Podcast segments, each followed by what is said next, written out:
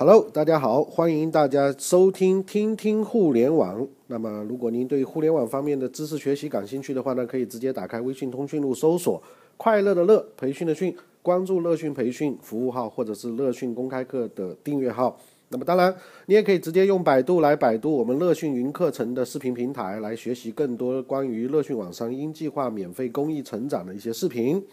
那么今天呢，我们听听互联网。跟大家来盘点一下二零一四年中国互联网最有意思的十大事件啊。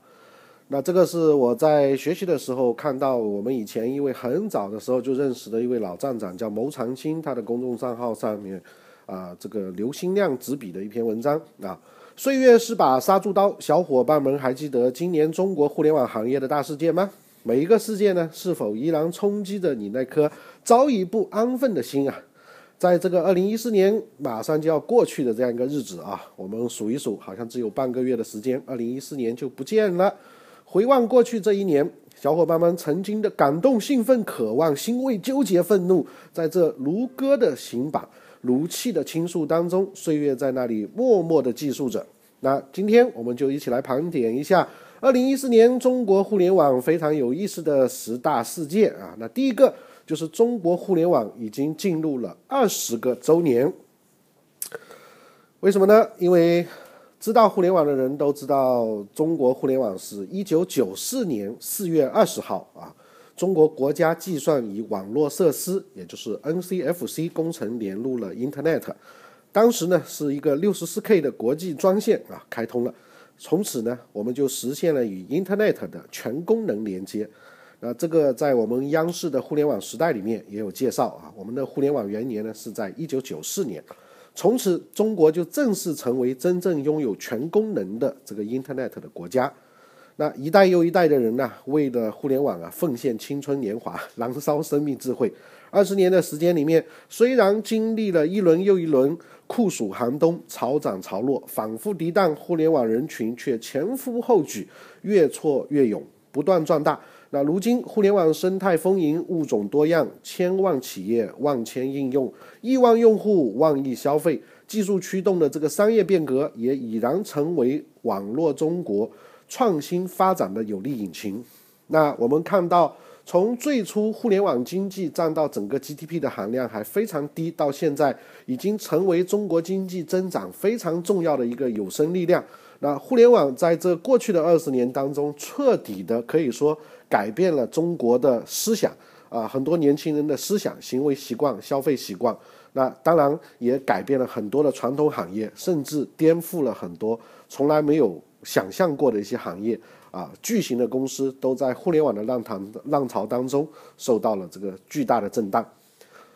那为了这二十年，想起来在浩瀚的人类历史长河里面，二十年可能是弹指一挥间啊，但这二十年却是我们。这一代人有幸赶上的发展最迅速，整个啊，甚至是峡谷的我们一直往前像坐火箭一样奔跑的这么一个二十年。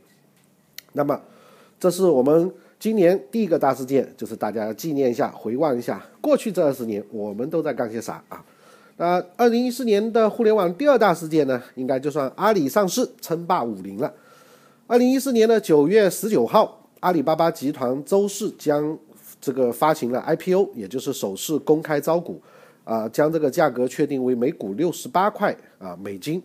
那么也就是呢此前呃坊间预测的这个上限啊，那这项交易呢将创下全球范围内规模最大的 IPO 交易之一，那现在已经成为了这个呃最大的 IPO 了，而且当天好像在很多这个撮合的时候，后来的发行价是非常高的啊，阿里巴巴集团呢正式登陆了纽交所。啊，而且股票代码特别呃有意思，叫爸爸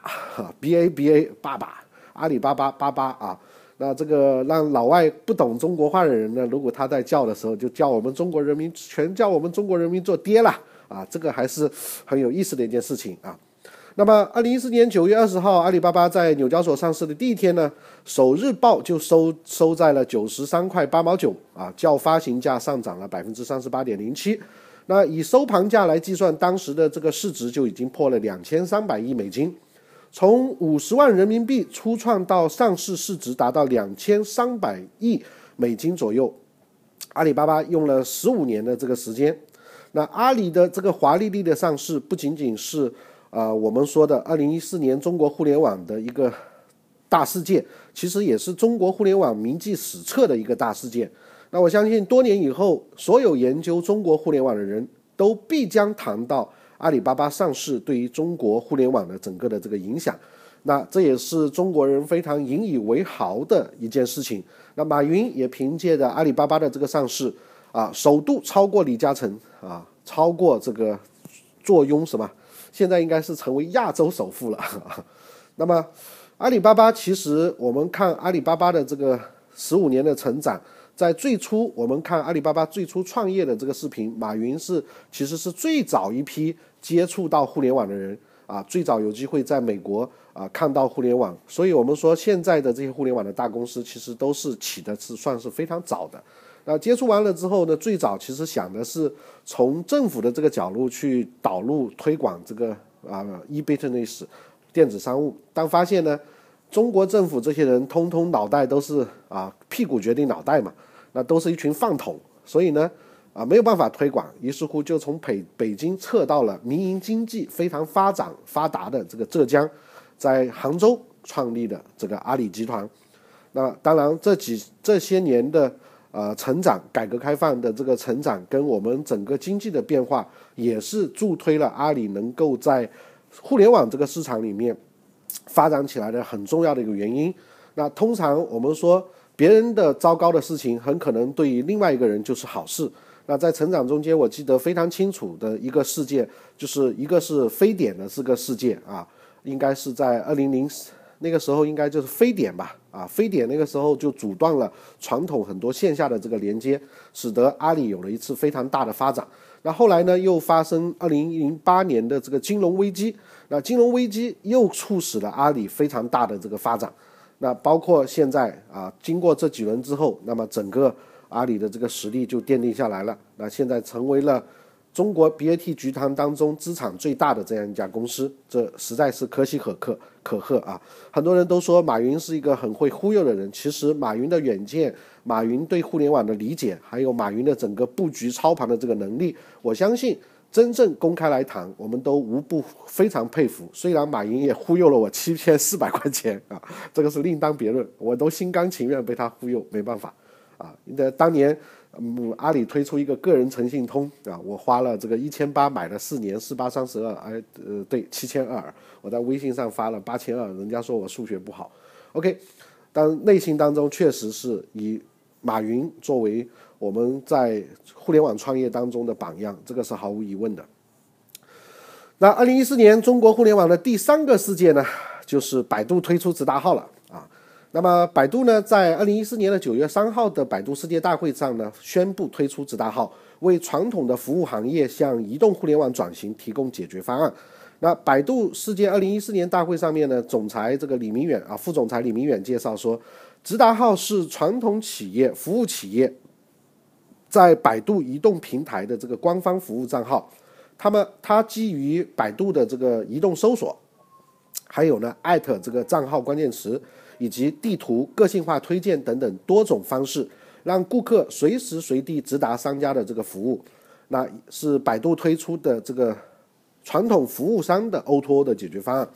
在获取新用户方面呢，用户可以通过搜索艾特商家的这个账号直接使用服务。当然，这里面我们插播啊，实际上你艾特这个商家的话。呃，很多时候很多大商家你有没机会可以艾特得到啊？你没有机会注册，那小商家这个名气很小，也没有人记得能够艾特，这是一个问题。那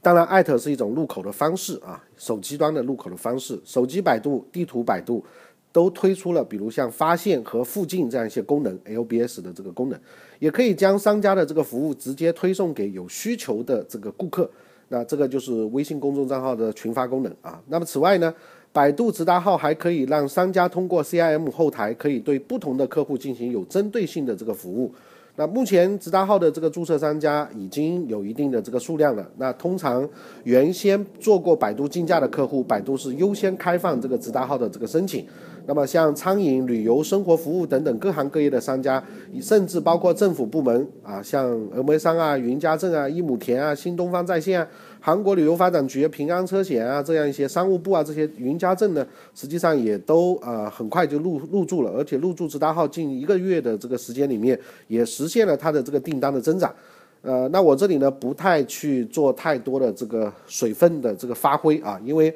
很多营销人员会把直达号吹得如如何如何的神。但就我个人的运用下来啊，我在这里只做一个比较中立的分享啊，这个东西很重要啊。传统的互联网时代，百度的这个焦点是连接人与信息，那人与信息在移动互联网的时代，在腾讯是运用了订阅号。啊，以及像这个朋友圈，那么移动互联网时代呢，直达号的这个发布意味着百度连接人跟服务的这个战略开始进入的这个全面落地的实际阶段。那直达号呢，让百度在人和服务之间搭建起一个桥梁，桥梁让商户跟用户能够大规模的连接并直接沟通。那么未来 O2O 市场的这个机会非常的巨大。啊，这个大家都会有共识，因为 O2O 的市场甚至会超过 B to C 的这个市场啊，超过这个电子商务的这个市场。但是传统电子商务的这个市场它更加的标准化，O2O 更加的非标化，所以这中间解决方案以及这个差异性就更复杂一些。那么在百度大数据和人工智能以及完善的这个移动生态的系统之下，直达号呢也算是传统商户拥抱移动互联网的一个解决方案。但是是不是最佳的呢？我现在很难去评价。啊，因为据我自己用下来之后，我相信，如果你不投广告的话，你不投百度的广告，几乎是不会有流量来的。那你如果说是通过地图或者通过其他一些方式，普通的小商家啊，也不会有太有大的这个知名度啊，因为毕竟你不是海底捞啊。但是你要关注，这是我们说 BAT 军团的部署在移动互联网端的产品，都是我们必须要寄生在它上面做营销的这个很重要的一个策策略。那么，二零一四年中国互联网的第四个大事件呢，就算给打车软件补贴大战了。那这个我相信背景都大家很熟悉了啊，一个是背靠阿里，一个是背靠腾讯啊。那么阿里是快滴打车，阿腾讯是滴滴打车。从二零一四年的一月起，就掀起了一场轰动全国的补贴大战。那两家打车软件呢，一路相互叫板，补贴额度节节攀升。那最近我们还在想说，这个阿里呢现在的政策是补贴给了我们的用户，那么腾讯呢是快滴呢，呃滴滴呢是补贴给了这个司机，那到底谁会赢啊？我们现在还还在朋友圈里面在做这个选择题。那最终这场全民的盛宴呢，以两家公司同时宣布停止补贴而告了一个段落。那补贴大战让打车软件原本可能需要走三四年的创业路，压缩不到。压缩到了不到一年，而两家土豪公司形成的竞争效应，不仅可以最大化的进行品牌传播传播，更重要的是培养了用户的习惯。那么将未来规模并不大的打车市场做大，两家公司相互制衡，你有支付宝，我有微信支付，啊，PK 了一年仍处于焦灼状态，各自涨下来一群铁杆粉。那根据像艾瑞的数据来看呢，快滴的打车以百分之六十一的市场占有率，暂时领先于滴滴打车。那么打车软件像出租车司机普及了移动互联网啊，我们经常出租的时候，出坐出租车的时候，司机都会夸啊，都知道说，哎，这是马化腾，这是腾讯，这是马，这个是马云，这是阿里巴巴，这是什么什么啊？都觉得科技对于他们的这个生活啊工作产生了巨大的这个影响。出租车司机呢，也会向这个身边的乘客去普及这个移动互联网。所以呢，出租车司机也成为了移动互联网的非常好的一个宣传者啊！补贴大战给创业公司最大的启示就是，广告神马的都没啥用，现金补贴才是教育市场最快速、最有效的这个办法。所以，马云这一次双十二又是用的这一招啊！支付宝去教育大妈广场舞的大妈的时候，直接说来超市买单，我给你免一半的这个啊费用。所以呢，在贪便宜的这个想法之下啊，利益驱动之下，人性就是趋利避害嘛。所以一夜之间就把大妈的广广场舞的这个手机，大妈这个这个手机里面装上支付宝了，而且形成了这样一个支付的啊教育习惯啊，支付的这个初级阶段的教育，那慢慢也会培养出更多的这个习惯。所以打车大战呢，看起来打车软件大战只是两个软件之间的大战，其实对于互联网营销研究来讲，具有非常巨大的。价值跟意义，这里面的这个病毒营销，这里面的一些互联网的思维，还有这里面互联网行业对于传统行业的这个颠覆，都具有非常大的案例研究的价值。那二零一四年第五个中国互联网的大事件呢，应该算是腾讯入股京东登陆纳斯达克啊。那三月十，二零一四年的三月十号，腾讯与京东呢联合宣布，腾讯入股京东百分之十五，成为其最重要一个股东，双方资产将进行整合。腾讯支付二点一四亿美金现金，将 QQ 网购、拍拍的这个电商和物流部门并入京东。那么易迅继续独立的品牌运营，京东会。持有易迅少数的这个股权，同时持有其未来独家全部认购权。那么五月二十二号，京东在纳斯达克上市啊，挂牌上市，代股票代码就是接地京东，收盘价报在二十块九啊美金，较发行上涨百分之十，市值达到两百八十六两百八十六亿美元啊。那实际上京东会武术，谁也挡不住啊。但是目前看下来的话，京东也面临的。夹在这中间的一些困局，所以我们说敌人的敌人就是朋友啊，所以他找到了腾讯啊，因为在阿里这个呃天猫跟淘宝商城的这个巨大的压力之下，跟腾讯结盟了，这也是很正常的一个事情啊，跟老二结合也是很好的一个策略。那接下来，二零一四年中国互联网一个很有趣的网民们很关心的一个大事件呢，实际上很多人会没有想到。就是啊，快播被查了，王兴被抓了啊。那快播这个软件呢，作为啊，聂老师也会下了啊，因为我也是正常的男人了啊。啊，那快播这个软件呢，在二零一四年八月八号，深圳快播科技有限公司啊，也因为网上传播淫秽色情信息，啊，主要嫌疑人快播公司法人兼总经理王鑫。在逃往境外一百一十天后被抓捕归案，经国际司法合作渠道及相关国家移交给了中国警方。那经审讯呢，王鑫对于虽然明知道快播公司的服务器里面有大量这个啊淫秽色情的视频，就是我们说的这个叫什么来着？苍老师啊，苍井空啊，哎，苍老师的我还没收藏到啊，网友谁有啊？呃，告诉李老师一下啊，为了牟利。放任不管的这个犯罪事实供认不讳啊，所以很多宅男非常的上受伤。从此之后，江湖上少了一款宅男必备的神器啊。快播被查，受伤的是宅男啊。当然，这也是我们说讲到我最近在看微信的这个思维的时候啊，这个微信条款里面有一个阳光条款啊。其实我们说做很多事情，首先还是要考虑道德这个层面有没有问题。如果道德层面是违背社会，会是违背一些主流规则跟价值观的，那你即便是很火，也是会出现很大的这个问题的。这个也是对我们的一个启示。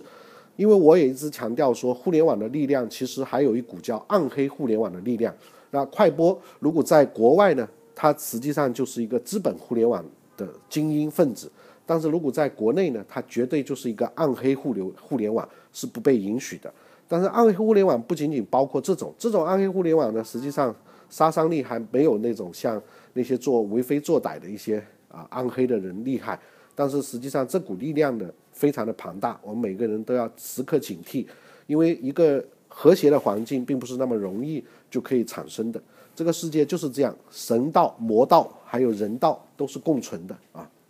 那二零一四一四年的中国互联网的第七个大事件呢，就是首届四年世界互联网大会在嘉兴的乌镇举行了。世界互联网大会啊，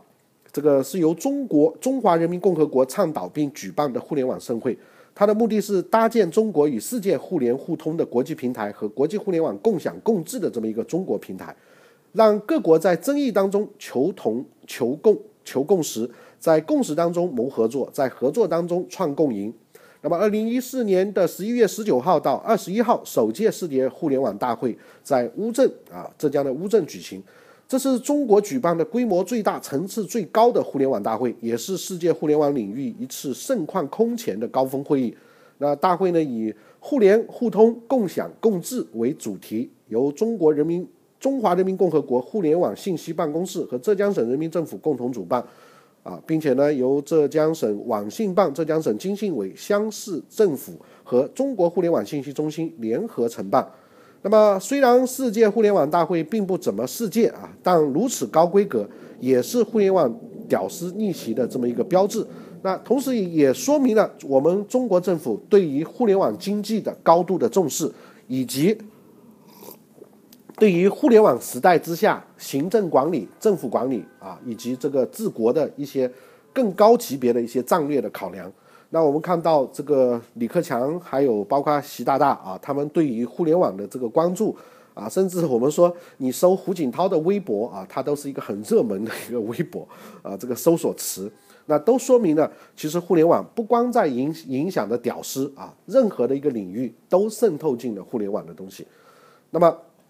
当然，我们希望能够在后面的以后的世界互联网大会当中，看到更多中国的创新，中国互联网人的一些啊更有价值的东西啊。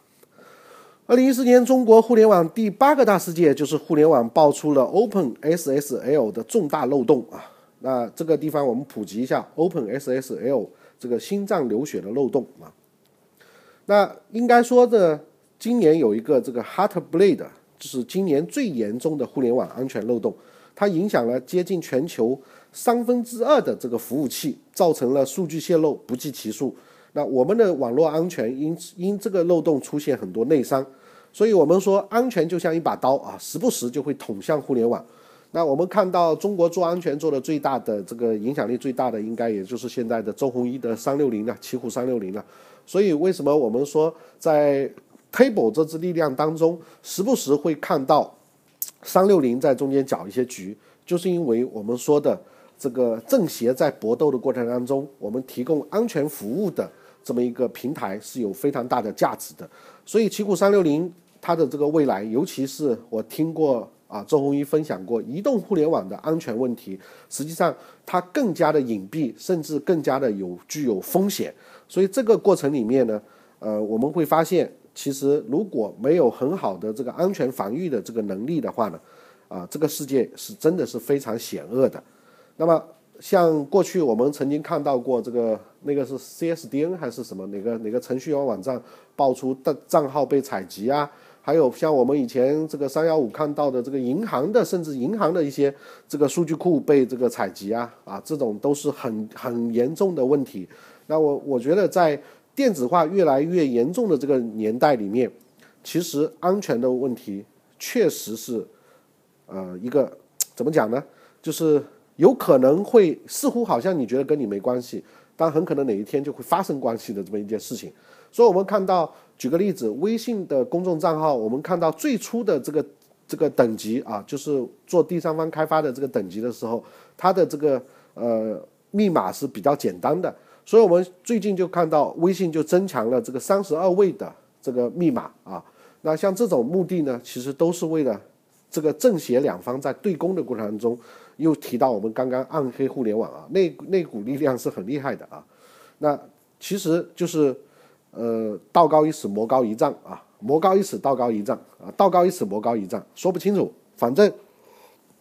这是一场拉锯战，只要有阳光的地方就有阴影。只要有光明的地方，就一定会有黑恶，会有邪恶的力量，而且邪恶的力量无时无刻都想着怎么去颠覆这个世界啊。嗯，那这是我们说的第八个事件。那接下来呢？二零一四年中国互联网的第九个大事件，我们可以算之为是中国进入了四 G 元年。从二零一三年十二月四号发放四 G 商用牌照以来，那么我们中国的这个四 G 商用呢，已经过去了一整年了。那目前看下来，中国四 G 的用户已经逼近了六千万啊。公开披露的这个显示，像中移动大概建了五十七万个基站，覆盖超过三百个城市，四 G 用户超过五千万。而虚拟运营商发展的发展到了三十三家，用户超过一百万。那二零一四年呢，中国正式进入四 G 运营的这个一年，手机上网再也不不用这个因为蜗牛速度而捶手顿足，甚至想砸手机了。那这一年呢，移动重新夺回了被联通占领的这个高地，在四 G 这个领域里面，因为我给移动也做过培训，但是这个说句实在话，四 G 的技术还真是移动最牛啊，这个 TD-LTE 这个技术啊，那么其他的很多这个四 G 都是做广告的，有些都是假四 G 啊。二零一四年互联网最最后一个事件，我们把它放给上市前夕，网易炮轰陌陌啊。那在前几天登陆纳斯达克的这个前前前面啊，这个陌陌创始人兼 CEO 唐岩被老东家网易公开炮轰。呃，面临着违背职业道德啊、以权谋私啊等诸多非常多的这个指责。那唐岩创业以前呢是网易的总编辑，陌陌尽管没有盈利，但依赖着中国第三大移动社交应用，仅次于手 Q 和微信这样的一个概念，陌陌被许多投资者看好，也被认为是社交巨头腾讯阴影下逃出升天的这个典型代表。但网易发表的公开声明称，唐岩在职期间擅自在外开设陌陌公司，谋取私利，利用职务之便获取网易提供的各种技术信息啊资源，私创陌陌，从而窃取网易公司商业价值，那丧失基本职业操守。此外呢，还涉及向妻子所创的广告公司输送不当的利益啊，生活作风有问题等等。啊，这个反正是狗咬狗啊，跟我们没什么关系。因为网易现在基本上我们没看到有太多的这个有成就的产品，啊，那互联网江湖就是这么热闹啊！约炮神器默默要去美国举行婚礼的前夜，被前男友网易放炮，这是以炮制炮的这个节奏。那这个故事也告诉我们，养猪的得罪不起啊，谁知道他妈的什么时候会倒打一耙？当然这是我们的笑话啊。这个故事还告诉我们，长人品是有多么的重要啊！尤其是有案底的，啥也不说了啊，默默长人品去吧。那刚刚呢，我们就跟大家分享了二零一四年我们这个盘点的十大这个事件。第一个，中国互联网进入二十周年，阿里上市；第二个，阿里上市称霸五零；第三个，百度推出直达号；第四个呢，打车软件补贴大战啊；第五个，腾讯入股。京东登陆纳斯达克，第六个快播被抓啊！快播这个王兴被抓。第七个首届世界互联网大会在乌镇举行。第八个互联网爆出 OpenSSL 的这个重大漏漏洞。第九个中国进入世纪元年。第十个上市前夕网易炮轰陌陌。那这里呢，我个人觉得我还要插播一个，我认为中国的这个互联网今年比较重要的一个大事件，现在可能还看不出来，就是这个。这个腾讯，因为这里没谈到腾讯，腾讯推出这个企业号，啊，那我觉得这个企业号未来应该还是会掀起一些动作的啊，尤其是呃腾讯的目前的订阅号、服务号和企业号之间三个账号之间，我相信未来的规则还会改变，那这中间企业号的这个作用还会凸显出来，那我觉得在。阿里巴巴上市的前夕，它推出的这个企业号，我觉得也算是一个非常值得关注的一件事情。因为企业号它有可能会解决我们中小企业很多移动互联网里面啊更多连接的问题，连接企业的问题啊，员工管理啊、供应商啊、还有营销啊这一系列动作的问题。当然，目前看下来呢，呃，我的观点还是互联网发展的速度非常快，资本跑得非常快，技术也跑得非常快。但是问题是，我们的草根和屌丝走得太慢了。啊，也就是当我们面临一个新的东西的时候，我们基本上都不知道它怎么回事儿。所以这个里面，我一直强调说，乐讯网的使命是让天下人去拥抱互联网。这个过程当中，我专注的就是培训和研究。那研究完之后，跟大家进行一些分享，或者说是自己去学习，去整合出一套系统。那因为我觉得，只有不断的学习，投入到这个市场里面去游泳，你才有可能真正明白互联网思维到底是什么，微信思维到底是什么。我们应该具备什么样的路径线、路径路这个途径，才有可能真正的。拥抱互联网，享受互联网带给我们的这个好处跟红利。OK，那今天我们的分享呢就到这个地方。如果您对我们的这个互联网学习感兴趣的话，可以直接打开微信通讯录，搜索“快乐的乐培训的训”，关注“乐讯培训”或者“乐讯公开课”。当然，如果在其他平台不是在喜马拉雅听我的语音的话，你也可以加我个人的私私信号码幺二幺四零九四。OK，那今天就到这个地方，谢谢，再见。